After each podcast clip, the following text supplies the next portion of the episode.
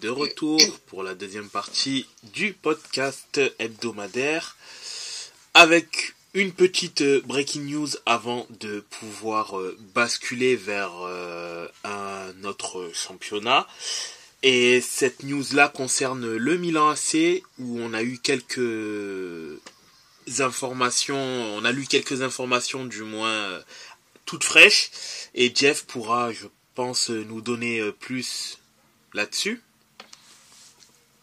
Eh bien oui, euh, pendant la première partie, euh, dans les dernières secondes, euh, j'ai vu tourner sur les réseaux sociaux Paolo Maldini et Ricky, Ricky Massa, pardon, les deux directeurs sportifs et techniques de, de Milan, devraient quitter leur poste suite à une réunion qui se serait mal déroulée avec, avec Jerry du coup, comme je le disais en première partie, euh, qui se serait mal déroulé cet après-midi suite à une, vision euh, divergente de, du marché des transferts à venir. Euh, il devrait être remplacé par le directeur sportif de, de, la Lazio qui a aussi quitté son poste. que je retrouve son nom, Ilitare, Ilitare, pardon, et qui devrait remplacer donc le, le duo. Eh bien, que dire, que dire? Euh, on va pas épiloguer dessus pendant, pendant une heure non plus, mais bon, on ne répétera pas, on n'apprendra à personne que Paolo Maldini était Milan. Il n'y a personne d'autre qui peut personnifier cette équipe euh, que lui.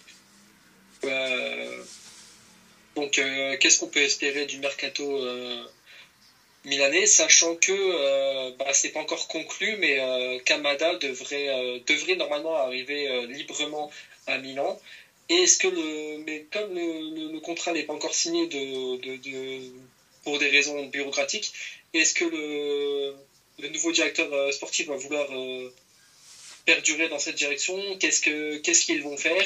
Quel budget enfin, Est-ce que le budget de 50 millions euh, qui était alloué pour le prochain mercato sera respecté? Est-ce qu'ils auront plus? Est-ce qu'ils auront moins? On le saura dans les prochaines semaines. Je pense que les... du côté euh, rouge et noir, le mercato va être encore une fois euh, très épicé, on va dire. Eh bien, j'ai envie de dire, il va y avoir du, mouvement en Italie. Il va y avoir du mouvement, que ce soit à la Juventus, que ce soit au Milan, que ce soit au Napoli, peut-être à l'Inter, on va savoir. Oui, il va y avoir, euh, il va avoir euh, ça va être très épicé, ça va être, euh, ça va être intense encore une fois pour cet été. Pas pour, pas forcément pour des bonnes raisons, mais ce sera intense. Tout à fait. Bon, par contre, maintenant, j'ai envie de dire que nous avons épilogué pendant quasiment une heure sur la série A. La série A. Messieurs, posons-nous nos valises cette fois-ci. Est-ce qu'on débriefe notre bonne vieille lune ou est-ce qu'on part au laquetal chez les Espagnols? Je pense qu'il y a plus de choses à dire en Ligue 1. Alors, allons-y pour la Ligue 1. Où il y a eu du changement, que ce soit dans le haut du classement et dans le bas du classement.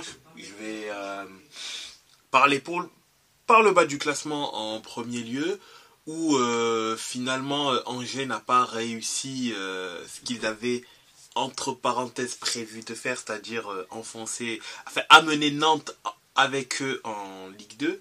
Nantes qui a finalement réussi à se maintenir euh, en Ligue 1. Euh, Auxerre, malheureusement, il n'y a pas eu de miracle contre Lens, bien que Auxerre a globalement essayé, mais il y a quand même des erreurs assez bêtes qui ont été rapidement euh, sanctionnées par euh, Lens. Hein. On ne peut pas faire de tels cadeaux à ce stade de la compétition quand on essaye de se maintenir face à une équipe qui va jouer la Ligue des Champions l'année prochaine. D'ailleurs, il y aura quelque chose à dire sur Lens euh, juste après d'avoir parlé de la globalité en Ligue 1. Lens qui risque de perdre son artificier Openda. Mais au-delà de ça, c'est des, des tels cadeaux à ce moment-là, c'est pas possible. Auxerre a donc perdu contre Lens et Auxerre euh, finira donc en Ligue 2 l'année prochaine. Ligue 2 qui, mine de rien, euh, ça ressemble à une bonne vieille guerre des tranchées hein, pour savoir qui va aller en Ligue 1 en 2024-2025. Parce que bon, euh, ça fait quand même euh, un bon petit noyau d'équipes qui ont déjà côtoyé la Ligue 1 ou qui étaient des pensionnaires plus ou moins réguliers de, de, la Ligue 1 à certaines périodes. Donc je pense que la Ligue 2, ça va, ça va continuer à être de plus en plus intéressant. Et la course à la montée n'en sera que, je dirais pas plus belle, mais plus difficile, du coup, au vu des prétendants. Et dans le haut du classement, euh, ben, Monaco qui a tout perdu. Qui a tout perdu. Euh, Monaco qui était très longtemps euh, dans les starting blocks pour pouvoir jouer la Ligue des Champions puis euh, de fil en aiguille à glisser jusqu'à être quatrième et aujourd'hui Monaco ne jouera aucune compétition européenne. Elle s'est fait doubler dans le sprint final. On aurait dit le Bayern ou le Bayern face à Dortmund ou Arsenal face à City. Elle s'est fait doubler dans le sprint final par Rennes qui à la dernière journée, a chopé son spot en Europa League en gagnant son match, suite également à un nul assez étrange, un nul auquel on n'aurait peut-être pas parié de Lille contre 3. 3 qui, était, qui est quand même déjà relégué. Lille qui en plus menait au score. Lille a fait match nul. Lille doit donc se contenter de l'Europa Conference League et c'est dommage parce qu'ils avaient la qualification en Ligue Europa euh, quasi enfin, dans les mains en gros. Et malheureusement ils ont fait un nul assez incompréhensible contre 3. Assez dommageable. Assez dommageable au final, oui. Et Monaco, eux, ont complètement euh, sombré contre Toulouse, déjà assuré de jouer la Ligue Europa l'année prochaine. encore. Est-ce que Monaco est-ce que Monaco ne s'est pas vu trop beau? Je ne, je, franchement, je sais pas. Je sais pas parce que pour avoir vu le match, euh... je parle pas forcément de, de ce match-là. Je parle de la fin de saison parce que si on regarde quand même, Monaco c'est aucune victoire, c'est une victoire sur les quatre derniers matchs et trois défaites sur les trois derniers matchs. Ouais. Étaient-ils déjà en vacances? Se pensaient-ils euh, au-dessus et puis sûr de leur fait? Je, ça, je, franchement, je ne sais pas. Moi, je dirais plus que c'est une faillite quasi collective, collective, pardon. Et euh, c'est de toute façon, c'est le résultat du déjà d'une politique assez qui est devenue assez étrange sur le marché des transferts. Je trouve que c'est une, une équipe où j'ai du mal à comprendre un peu leur façon de jouer. Euh, je, sais pas, beaucoup de joueurs qui, qui viennent et qui sont pas forcément au niveau. Moi, je pense à un joueur comme Crépin Diata, je le trouve pas spécialement au niveau à Monaco. Euh, au vu de ce qu'il avait montré hein, avant son transfert, bien que je trouvais déjà son jeu perfectible en tant qu'ailier, ben, je trouve que y a pas, j'ai pas vu énormément de signes de progrès. Volant, enfin, non, pardon, pas volant, pas, pas, volant, non, j'allais dire mais non, c'est pas volant. Mais sinon, Nubel, moi personnellement, je suis pas du tout fan de ce, de ce gardien-là. Et je pense quand même que pour une équipe qui vise le haut de tableau en Ligue 1, Nubel c'est quand même assez léger. Je sais pas s'il est en prêt ou il a été. Je pense qu'il est en prêt, hein, il n'a pas été transféré à Monaco. Il ne me semble pas. Bah, je pense que c'est mieux qu'il retourne. Euh, euh, mais, euh, mais il ne serait pas. Il ne voudrait pas rester parce que. il serait question que soit soit Sommer, soit Nubel partent parce que Neuer va reprendre sa place et qu'il est nouveau en, état de, jouer. Et donc, euh, on ne peut pas avoir comme deuxième gardien et Nubel et Sommer. Oui, effectivement, oui. Il y, en aura forcément un qui doit devoir euh, partir. Après, oui, après, bon, je, je pense je, je, saurais même pas dire qui, enfin, qui a plus de chances de, rester numéro 2 ou pas, parce que je me dis d'un côté, Sommer, il a largement la capacité de pouvoir être euh, numéro 1 dans la plupart des équipes en Bundes. Est-ce qu'il se contentera d'être numéro 2 au Bayern? Et Nubel, il, il peut-être qu'il se dira euh, finalement, euh, j'ai eu cette, expérience-là en tant que gardien titulaire, j'ai envie d'être gardien titulaire, même si c'est même si c'est dans une équipe moins UP, euh, j'ai envie de jouer le plus de, de matchs possible. Je ne saurais même pas dire si lequel des deux je vois le plus partir. Tant les deux sont clairement susceptibles de pouvoir plier bagage. Pour moi, Sommer, il n'a rien à faire en tant que numéro 2. Nubel, c'est un très bon numéro 2. Euh, un très bon numéro 2. Il me fait un petit peu penser à, à Mathia Perrin, euh, à la Juve, même si je trouve que Perrin est un peu meilleur. Euh, mais oui, Sommer, ça serait du gâchis de le mettre en numéro 2. Clairement, ça serait du gâchis. Peut-être pas au Bayern, mais le voir se relancer, peut-être retourner à Gladbach euh, aller à Francfort ou bien Leipzig. Leipzig, ils n'ont pas un, super gardien non plus, que ce soit les, les les Blaswich. C'est bon, mais c'est pas, c'est pas top 3 du championnat, quoi. Alors que, que l'RBL est clairement top 3 du championnat, avec euh, Dortmund et le Bayern.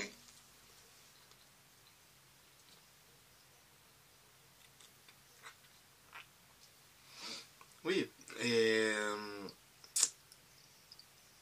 moi, c'est vrai que Sommer, moi, j'aurais dû faire. Ça serait tellement dommage pour lui, au vu du niveau qu'il a, de le voir en numéro 2. Et après, personnellement, ça c'est mon avis, parce qu'après, euh, je sais ce que c'est que de jouer dans le poste de gardien. Je vois pas spécialement l'intérêt d'avoir deux très forts numéro 1 Enfin, même si oui, effectivement, il y a un niveau de différence entre Neuer et Sommer. on n'est pas débile quand même. Mais je veux dire, avoir, ça reste deux forts, très forts numéro un. Sommer, c'est un gardien de très haut niveau. C'est pas, euh, c'est pas l'idiot du coin. Neuer, pas, Neuer, bon voilà, on va pas le présenter.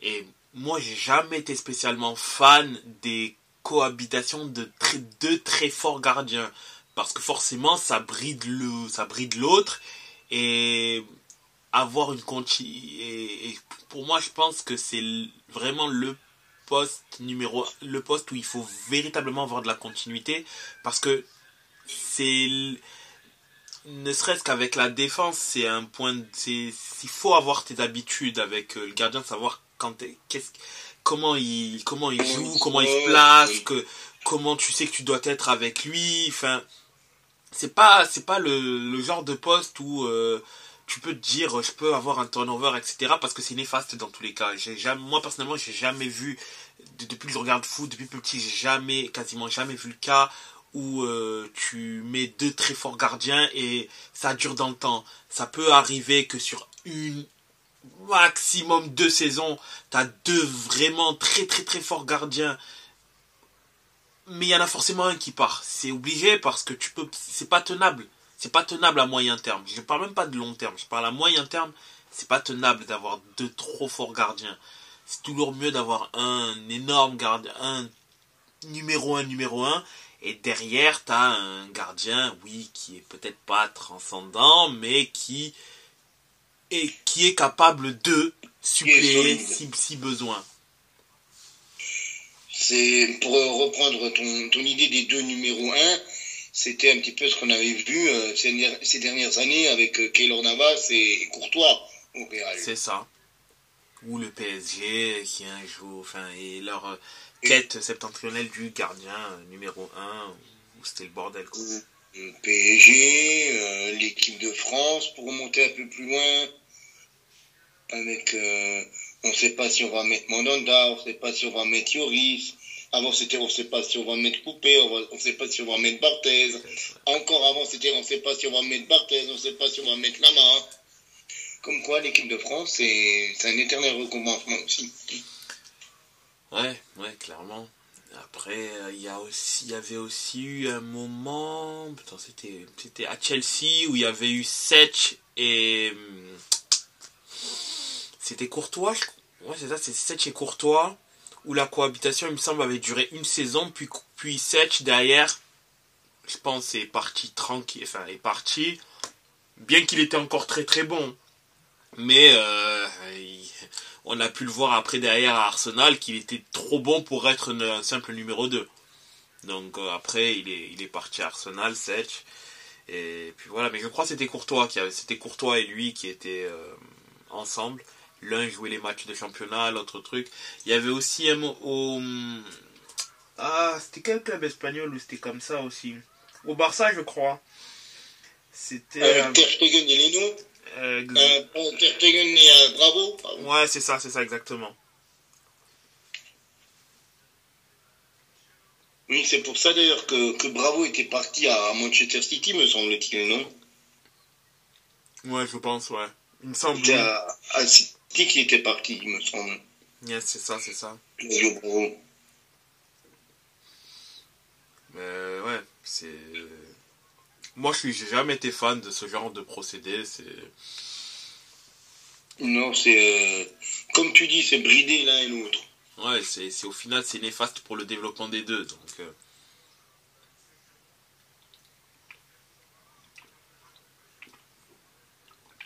Du coup, euh, avoir un numéro 1 indiscutable, c'est, le mieux. Et à, à ce, à ce niveau-là, je préfère quand même que ce ça soit euh, que ça soit Somm- Sommer qui, qui qui parte reprendre une place de, de titulaire parce qu'il a largement le niveau pour. On est d'accord que c'est euh, Neuer, puis Sommer, puis Nubel. Ouais.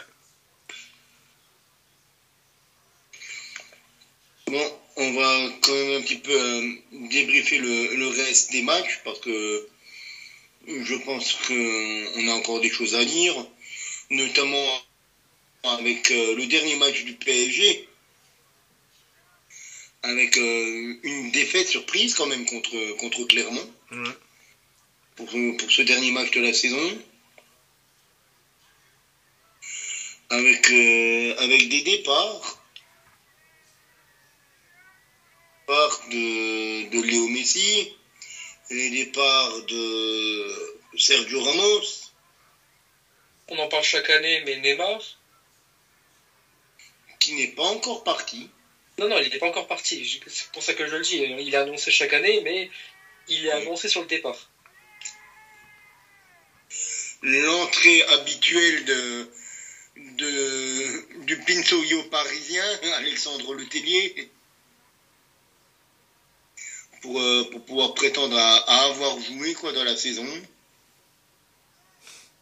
Hmm. Mais euh, ouais, c'est euh, une, petite, une petite fin pour ce PSG. Qui, qui menait 2-0, qui s'est fait rejoindre euh, 3-2. Bon.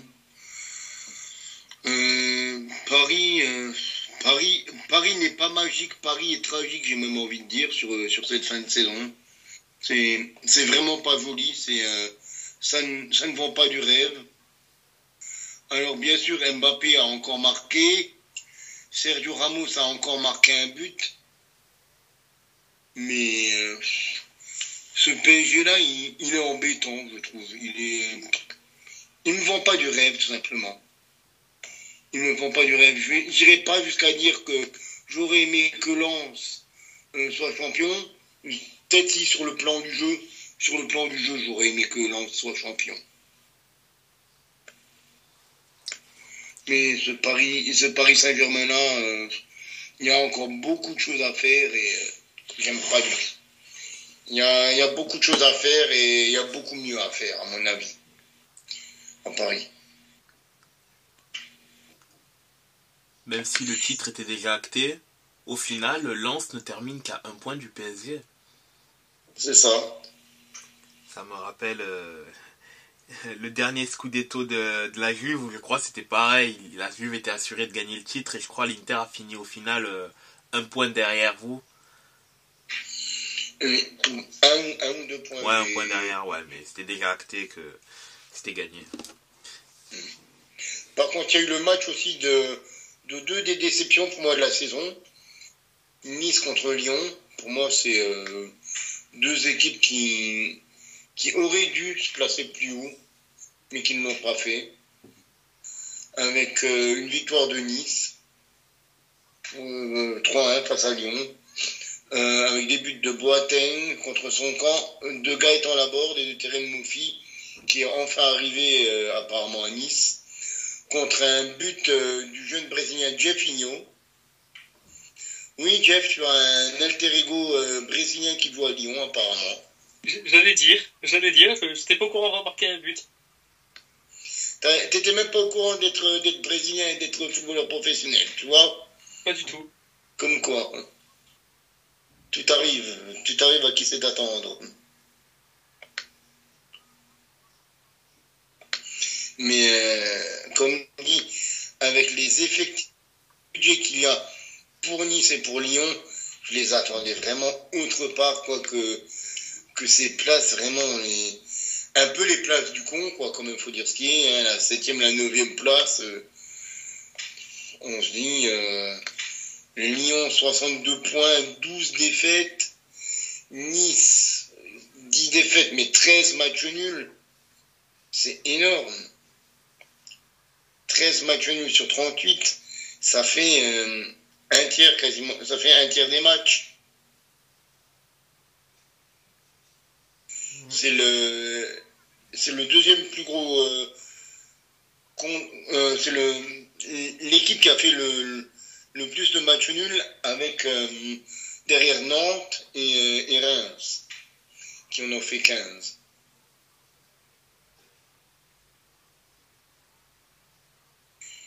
C'est là qu'on voit que c'est les équipes qui n'ont pas réussi à tenir leur match.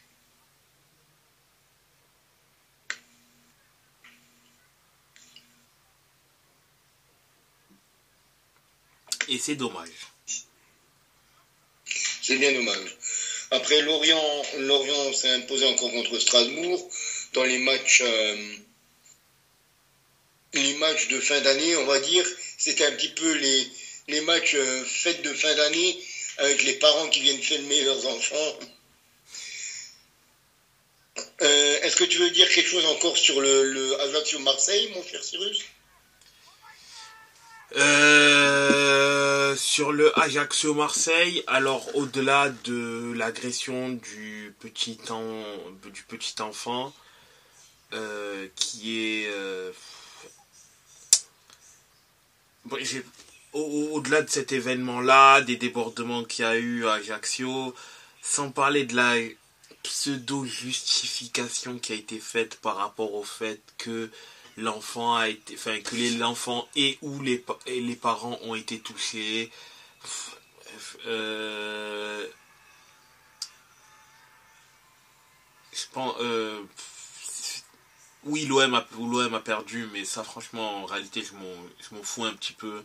C'est pas spécialement ça que je retiens de ce match-là. Bon, c'est pas la première fois que on, vit une contre-performance au-delà du fait que euh, Tudor euh, préfère manger des sushis que de se présenter en conférence de presse, euh, j'ai l'impression que les supporters se sentent de plus en plus impunis. Après, je sais pas si c'est l'effet de groupe qui fait ça, je sais pas qu'est-ce qui fait que, mais je veux, je veux bien qu'on dise euh, que c'est qu'une partie des supporters, que c'est pas tout le monde, que en soi il ne faut pas criminaliser euh, les, les, les, supporters. Je, ne dis pas ultra, j'aime pas sortir ce mot ultra là. Pour moi c'est supporter. Après il euh, n'y a pas de nuance, c'est toi t'es supporter. Et qu'au-delà de ça, ben en fait, je pense que les, les clubs ne je dis pas qu'ils ne prennent pas assez, euh, assez d'importance à ce niveau-là, mais ce que je veux dire, c'est que clairement, en fait, euh, j'ai cette impression que euh, ce que la société devient se reflète, commence un peu trop à se refléter au niveau du foot. Et ça, c'est mon avis. Et du fait que y a, y a de- des personnes qui supportent de manière extrême. Mais le problème, c'est qu'on le voit maintenant beaucoup plus qu'avant à cause des réseaux sociaux, du fait que tout se voit quasiment en instantané. Et également au niveau des comptes euh, Twitter de clubs, etc euh, ou des gens qui supportent parce que maintenant la parole est beaucoup plus peut-être beaucoup plus euh, propagée et que ce soit sur internet ou que ce soit dans la vie réelle ben la, manifestation en gros de l'ex- l'excès entre parenthèses de, de de support de son équipe ben en fait on le voit de plus en plus et ça se traduit par des, des événements euh, tous plus ridicules les uns que les autres. Je, je pense qu'à un moment donné, euh, va, va falloir, euh, au-delà de, de, va falloir frapper plus que fort parce que peut-être que oui, derrière ça créera euh, un, football peut-être trop, trop aspétisé, mais à un, un moment donné, quand, quand tu vas aussi loin, ben le risque c'est qu'à force d'aller aussi loin, ben tu franchis des barrières, tu franchis, tu franchis, tu franchis des barrières jusqu'à arriver au stade où tu euh, portes atteinte à la vie clairement de quelqu'un ou d'un groupe de personnes et que derrière suite à un drame ben c'est là où tu veux recommencer à prendre conscience de mais si tu peux faire en sorte qu'on n'en arrive pas là quitte à ce que derrière les décisions soient impopulaires ben concrètement faut faut les faire. Parce qu'il faudrait pas laisser euh, ce genre de comportement perdurer parce que ça va ça ça va créer des, des ça, ça va aller dans des stades où euh, malheureusement il y aura des drames en fait. Tout simplement où des gens par excès euh, finiront enfin je dirais pas se battre parce que ça arrive déjà mais qu'un jour euh, ça va se battre et quelqu'un sortira peut-être un objet contendant ou un objet tranchant mauvais coup ça part à un endroit où ça ne devrait pas aller, point vital, point vital, boum, la personne est soit handicapée à vie, soit décédée et et d'une simple bagarre pour des motifs futiles, ça se transforme en homicide involontaire ou volontaire, enfin, tout dépend de la requalification des, faits, mais en tout cas, euh, au- au- au-delà du ridicule, je trouve ça navrant qu'on arrive à de telles extrémités pour, euh, au final, euh, un sport, un match de foot, et en sachant que tu n'es même pas le protagoniste sur le protagoniste principal sur le terrain, t'es pas joueur, c'est pas toi qui va qui va battre pendant qui va qui, qui, qui, va cou- qui va courir essayer de, de gagner pendant 90 minutes. Toi t'es en dehors t'es enfin t'es en dehors. T'es du moins dans les gradins. Le but est de supporter d'encourager ton équipe ou éventuellement manifester ton mécontentement s'il y a quelque chose. Mais du moins ton but est de pousser ton équipe. Je vois je vois pas euh, où se situe la, la logique de venir frapper les supporters d'un autre euh, les supporters adverses ou quoi que ce soit enfin je, moi je comprends je, comprends- je, vois pas la je vois pas la logique je vois pas la pertinence de faire des choses pareilles donc après, Il n'y a aucune logique. Il n'y a aucune logique. Après, il ne faut pas tomber dans, dans ce que j'appelle le football, euh, football théâtre, comme ils font en Angleterre, oui où tu mets des places à, à, à 400 balles. Là, c'est sûr que tu n'auras plus, de- t'auras plus de gens mal intentionnés hein, qui viendront. Parce que quand tu claques 400 balles pour aller voir euh, un match de foot, je peux te dire que tu tu fais pas l'andouille pour, euh, pour euh, partir au bout de 23 minutes parce que tu as, poussé quelqu'un, parce que tu es monté sur la pelouse et que tu as poussé quelqu'un. Là, tu là, tu profites de chaque seconde. hein. Limite, tu dévisses le, siège pour, pour repartir avec à la maison. Hein. Mais euh, faut trouver un, faut, c'est ça le plus dur actuellement dans le football actuel. faut trouver un entre-deux entre laisser faire et assurer la, la sécurité des gens. c'est ça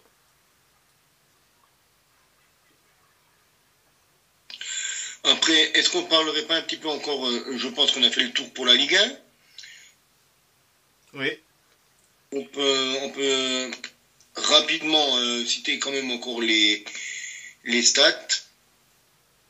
avec euh, les meilleurs buteurs, meilleurs passeurs. Évidemment, c'est au PSG, hein, un peu tout. Le meilleur buteur, c'est Kylian Mbappé, mais il y a, il y a la casette qui n'est pas loin avec euh, deux buts derrière.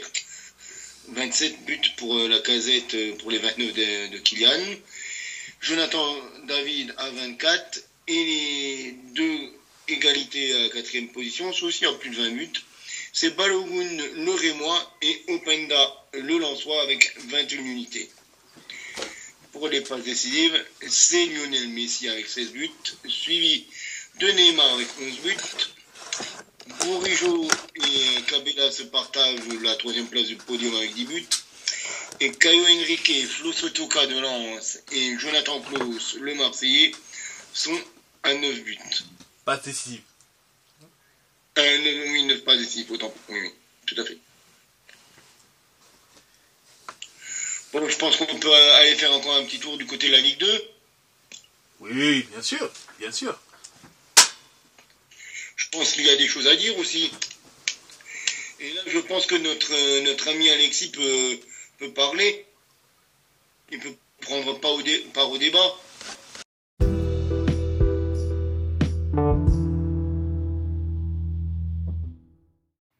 Petite page de pub, afin de pouvoir également suivre nos aventures littéraires, vous pouvez nous suivre directement sur Instagram, la page The Jacosphere. La première et également la seconde, fiction.nsfw. Ce sont les deux comptes sur lesquels vous pouvez suivre nos aventures littéraires. Uniquement sur Instagram, The Jacosphère, J-A-C-K-O-S-P-H-E-R-E E et fiction.nsfw.